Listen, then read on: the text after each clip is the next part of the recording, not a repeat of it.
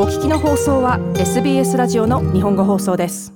オーストラリア人の多くが中国を軍事的な脅威として見ていることがオーストラリアのシンクタンクローイー研究所の最新の調査で分かりました。この調査は毎年行われており今回は18回目です。今年の調査ではロシアによるウクライナへの軍事侵攻や中国の外交政策中国による太平洋地域での軍事基地の設置計画独裁政治の台頭などを背景にオーストラリア人が国際的な問題について最も懸念していることが分かりました。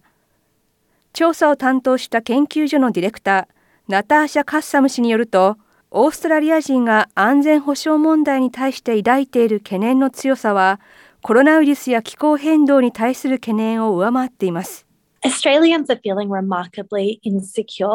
オーストラリア人の中で安全や安定に対する懸念が大きくなっています。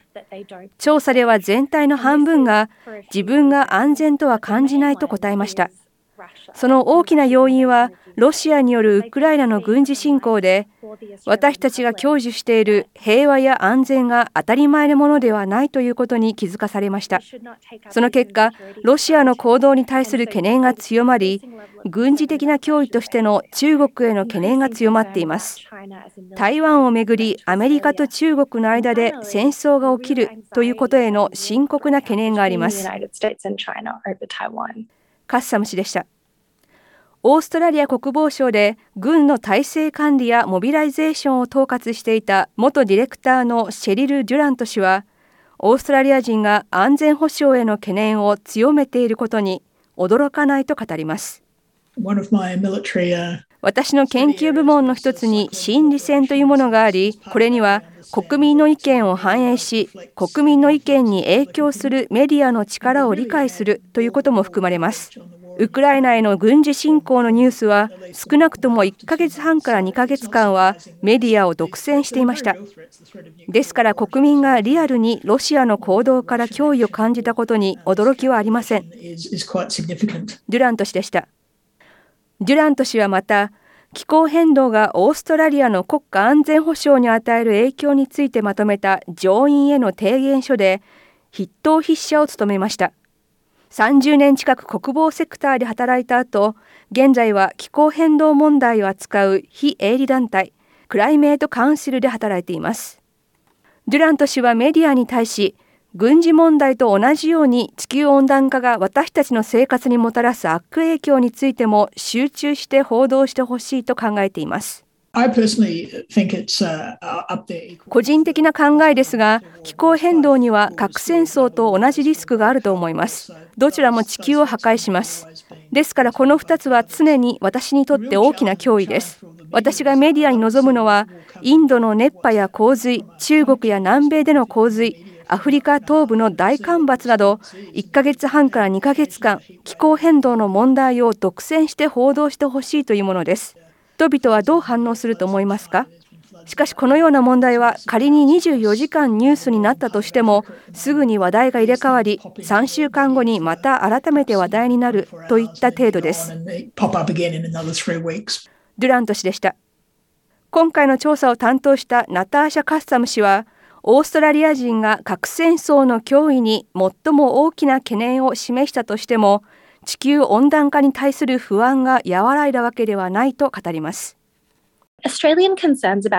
オーストラリア人が気候変動問題に抱く懸念は、ここ3年間高い水準となっています。オーストラリア人のおよそ6割が、気候変動は国益を大きく損なう多大なリスクだと答えています。気候変動に対する懸念が決して和らいだわけではなく、他の問題に対する懸念が強まったのです。カッサム氏でした。オーストラリアのエネルギー政策で実質排出ゼロへの転換を目指し、投資を集めるクライメートエナジーファイナンスのディレクター、ティム・バックリー氏は、これまで20年近くにわたって気候変動に対するオーストラリア人の強い懸念が示されてきたにもかかわらず、気候変動対策は政治的な道具となり、強い対策を講じることができないままだと語ります。We've had exceptionally politicized discussion, I think, with all of the uh, 話し合いは稀にないほど政治的になっています。メディアもです。過去10年間問題をめぐって国民の大多数は非常に混乱していると思います。誤った情報や明らかな嘘などが広まり口先だけのスローガン合戦となり人々はうんざりし諦めてしまっています。一つ救いなのは今の連邦政府そして各州テリトリー政府が気候変動問題に取り組むことを約束しているということです。バックリー氏でした。ローイー研究所の調査では全体の64%の人が炭素税や排出量取引制度の導入に前向きであることも分かりました。またさらに調査では全体の51%の人が国防費を増やすことを支持していることも分かっています。ナターシャ・カッサム氏はこの割合は近年の水準よりも大幅に高いと言います。これは2年前の調査よりも20ポイント高くなっており大きくシフトしていると言えます周辺地域での中国の脅威への懸念があり、オーストラリアの平和と安全を守るためには、実際に軍事力を強化する必要があるとの考えを示しています。カッサム氏でした。最も新しい予算案では、国防省と政府の諜報機関である ASD に割り当てられた金額は486億オーストラリアドルで、前年から7.4%増加しています。シェリル・デュラント氏は問題なのは予算の金額ではなくどのようにその予算を使うべきかその分析にあると言います。重要なのはいくら使うのかということではありません。どう使うかです。これまでの国防費の使い方には多大な無駄があります。私がいた30年間も賢明でない使い方が繰り返されていました。デュラント氏でした。デュラント氏はオーストラリア人は気候変動が外交そして国防の面で地理的な条件を変えているということに気づく必要があると指摘しますまたネイトーが最近発表した軍隊による脱炭素化の取り組みにも言及しました彼らは2030年までに45%の脱炭素化、2050年までのネットゼロを目標に掲げています。軍隊の脱炭素化に非常に真剣に取り組んでいます。私たちの軍備の調達サイクルがゆっくりなことを踏まえると、対応が遅れ、ディーゼル燃料や化石燃料を使った装備を持つ最後の国になりたいとは思わないでしょう。追加の資金を一部使って軍隊の脱炭素化に資金が向けられることを望んでいます良い例もありますオーストラリアの基地ではここ10年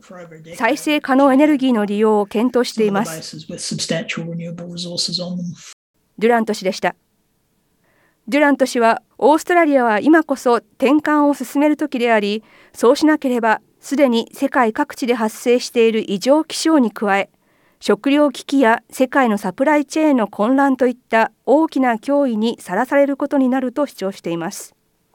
SBS ニュースのティナ・クイーンのリポートを平林純子がお伝えしました。SBS 日本語放送の Facebook ページで会話に加わってください。